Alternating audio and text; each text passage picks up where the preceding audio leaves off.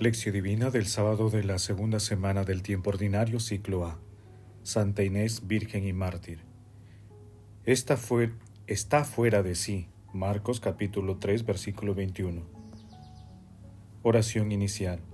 Santo Espíritu de Dios, amor del Padre y del Hijo, ilumínanos con tus dones para que podamos comprender los tesoros de la sabiduría que Jesús nos quiere revelar en este día.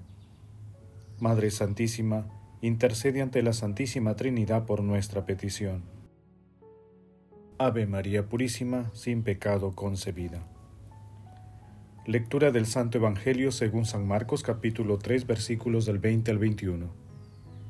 En aquel tiempo, Jesús fue a casa con sus discípulos y se juntó de nuevo tanta gente que no lo dejaban ni comer. Al enterarse su familia vinieron a llevárselo, porque decían, está fuera de sí. Palabra del Señor, gloria a ti, Señor Jesús. Santa Inés encuentra en la oración la fuerza para no retroceder frente a la prueba suprema, conservando la dignidad y la compostura propias de una verdadera mártir. La heroína muere de modo ejemplar, como las grandes figuras que la han precedido, apoyadas por la ayuda del Espíritu, no fueron vencidas, sino que se entregaron voluntariamente a los perseguidores ofreciendo un gran ejemplo de libertad cristiana incluso ante la muerte. La Virgen Inés cae casta y reservada, en ella triunfa el casto pudor y su martirio lleva en sí el germen de la vida nueva. Antonio Bonato. Hoy celebramos a Santa Inés, patrona de las jóvenes, de las novias y de la pureza. Su nombre latino es Agnes, asociado a Agnus, que significa cordero. Según la leyenda más conocida, Santa Inés era una joven hermosa, rica y pretendida por muchos nobles romanos. No aceptó a ninguno, aduciendo que ya estaba comprometida con Cristo, y la acusaron de ser cristiana. Fue llevada a un prostíbulo, pero unos ángeles y señales celestes la protegieron. Entonces la pusieron en una hoguera que no la quemó. Finalmente fue decapitada en el año 304. Los versículos 20 y 21 del pasaje evangélico de hoy son la parte inicial del texto denominado Una nueva familia, que comprende los versículos del 20 al 35. En estos dos versículos se habla de la intensa actividad que desarrolla Jesús y del conflicto con su familia, que no estaba de acuerdo con lo que hacía. Jesús tuvo que pasar por la dura experiencia de una familia que pensaba que no estaba en sus cabales. Mientras tanto, las multitudes entusiasmadas buscaban al rabí de Nazaret. Se recomienda leer todo el segmento para comprender el mensaje fundamental del texto. La familia de Jesús, que es la familia del reino de Dios, traspasa las fronteras biológicas y étnicas, y está constituida por todos los hombres y mujeres que hacen la voluntad de Dios entre los versículos 31 y 35, Jesús establece un parentesco espiritual que está por encima de la sangre. En el pasaje evangélico de hoy aflora la divina locura de nuestro Señor Jesucristo. Meditación. Queridos hermanos, ¿cuál es el mensaje que Jesús nos transmite a través de su palabra? De acuerdo con los criterios humanos de la época, y también de ahora, nuestro Señor Jesucristo está fuera de sí. No es fácil asimilar la locura divina que brota de manera incontenible del Evangelio. Solo es posible una interiorización a través de la fe y del amor. Por ello, naturalmente, Jesús no estaba en sus cabales. Si los santos hubieran pensado razonablemente, ninguno hubiera escalado y llegado a la cima de la santidad. La santidad requiere desafiar los cabales del mundo. Por ello pidamos al Espíritu Santo nos otorgue la fe, porque sólo a través de la fe se sigue a nuestro Señor Jesucristo, que en el Sermón de la Montaña proclama la paradoja de las bienaventuranzas, llamando felices a los profetas, y a los perseguidos por el reino de Dios. Solo así es posible comprender a aquel que manda poner la otra mejilla, al que nos abofetea, a quien propone el perdón de las injurias y el amor al enemigo en vez de la venganza. Aquel que entiende la autoridad como servicio y no como poder, a quien por amor se da todo sin pedir nada a cambio. Asimismo, nuestro Señor Jesucristo presenta el tránsito del parentesco natural al espiritual, como el desenlace maravilloso por cumplir la voluntad de Dios Padre. Nuevamente, para creer en Él y seguirlo totalmente y con fe, no hay camino más directo, sencillo y corto que el amor.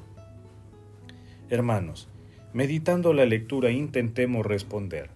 ¿La familia apoya o dificulta nuestra acción misionera a través de nuestra comunidad? ¿Estamos dispuestos a ser auténticos discípulos y misioneros del reino de Dios? Que las respuestas a estas preguntas nos ayuden a fortalecer nuestro parentesco espiritual con nuestro Señor Jesucristo.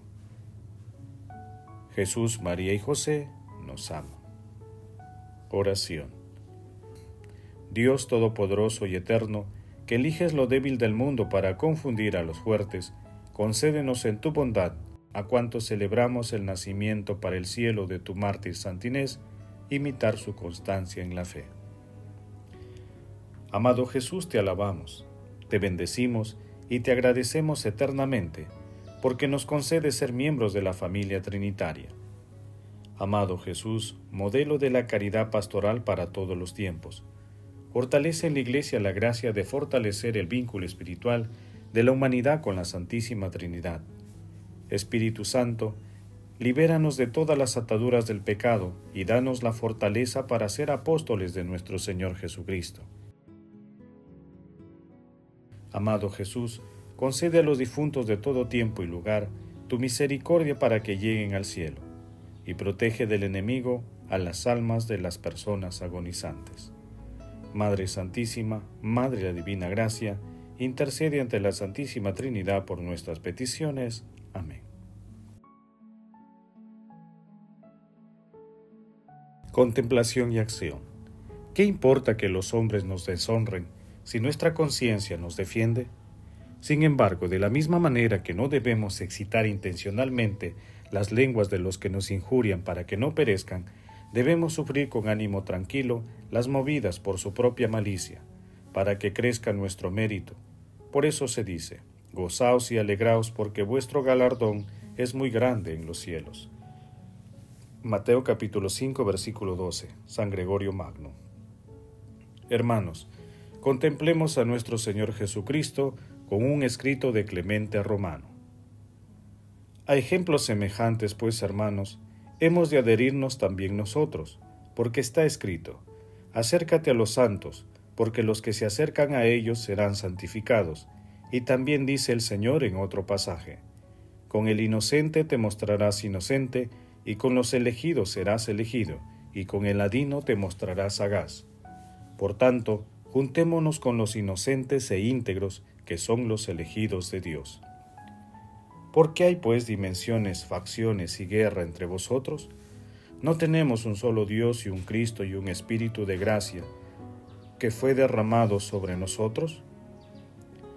Y no hay una sola vocación en Cristo.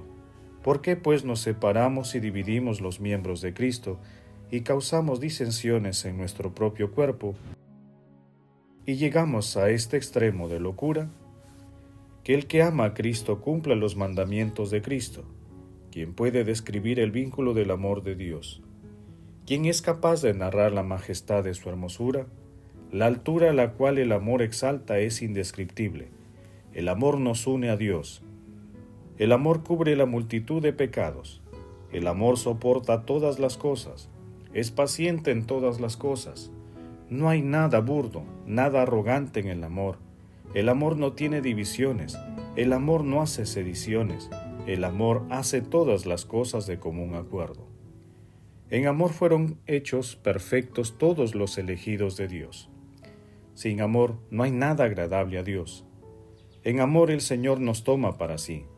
Por el amor que sintió hacia nosotros, Jesucristo nuestro Señor, dio su sangre por nosotros por la voluntad de Dios, y su carne por nuestra carne, y su vida por nuestras vidas. Hermanos, esforcémonos en cumplir las enseñanzas de nuestro Señor Jesucristo. Pidamos al Espíritu Santo que multiplique nuestros esfuerzos para hacer la voluntad de Dios y formar parte de la familia de nuestro Señor Jesucristo. Amemos a Dios a través de nuestro prójimo, ayudando a las personas que aún no conocen a Dios a acercarse a Él para que experimenten su acción sanadora y liberadora. El amor todo lo puede, amemos que el amor glorifica a Dios. Oración final.